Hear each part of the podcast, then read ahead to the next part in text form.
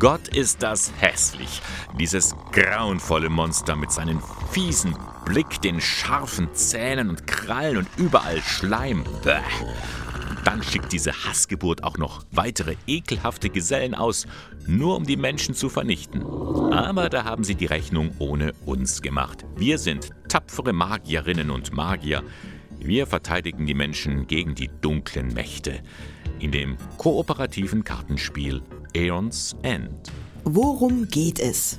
Einer für alle, alle für einen. Wir spielen gemeinsam gegen einen von vier Erzfeinden. Unser Ziel, seine Lebenspunkte auf Null zu reduzieren. Oder alle Angriffe der Monster erfolgreich abwehren, auch das würde reichen. Andererseits, wir verlieren, wenn keiner von uns mehr Lebenspunkte besitzt. Und das passiert schneller, als man denkt. Was passiert? Jeder Spieler besitzt sein eigenes Kartendeck. Das möchte ich als Magier ausbauen mit immer stärkeren Karten. Da gibt es zum Beispiel Zauber, die ich wirken kann. Mit denen haue ich dem Monster eins auf die Nase. Bam! Nimm das, du Ausgeburt der Hölle. Oder ich besorge mir Artefakte. Auch mit ihnen kann ich Schaden zufügen. Wichtig ist auch immer Kristall zu besitzen, denn damit bezahle ich die Karten. Immer fünf habe ich auf der Hand, spiele sie in meinem Bereich, führe die Aktionen aus und lege sie zusammen mit den neu erworbenen Karten auf meinen persönlichen Ablagestapel. Von dort kommen sie später wieder in mein Kartendeck und stehen mir immer wieder zur Verfügung.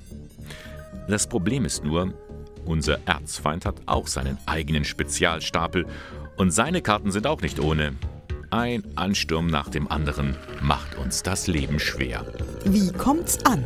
Für ein Spiel mit einem solchen harten Schlagabtausch sind tatsächlich einige intelligente Feinheiten eingebaut. Die Reihenfolge zum Beispiel. Da spielt zwar der Zufall eine große Rolle und trotzdem erlaubt uns das Spiel, da ein wenig zu erahnen, wer kommt als nächstes dran, ich oder der Erzfeind. Und dann müssen wir uns auch alle sehr gut absprechen. Viele Karten entfalten ihre ganze Stärke erst, wenn ich sie mit den Aktionen anderer Spieler verbinde. Und manchmal müssen wir auch Opfer bringen, hier mal Schaden akzeptieren, um woanders größeres Unheil abzuwenden. Eine gute Stunde lang sind wir gebannt, im wahrsten Sinne gefesselt. Die Gefahren werden immer größer, die Monster immer trickreicher, Schwefel liegt buchstäblich in der Luft. Und jedes Mal, wirklich jedes Mal ist der Ausgang unglaublich knapp. Der Jubel groß, wenn man gewinnt und selbst nach einer Niederlage hat man das Gefühl, einem großen Spiel beigewohnt zu haben.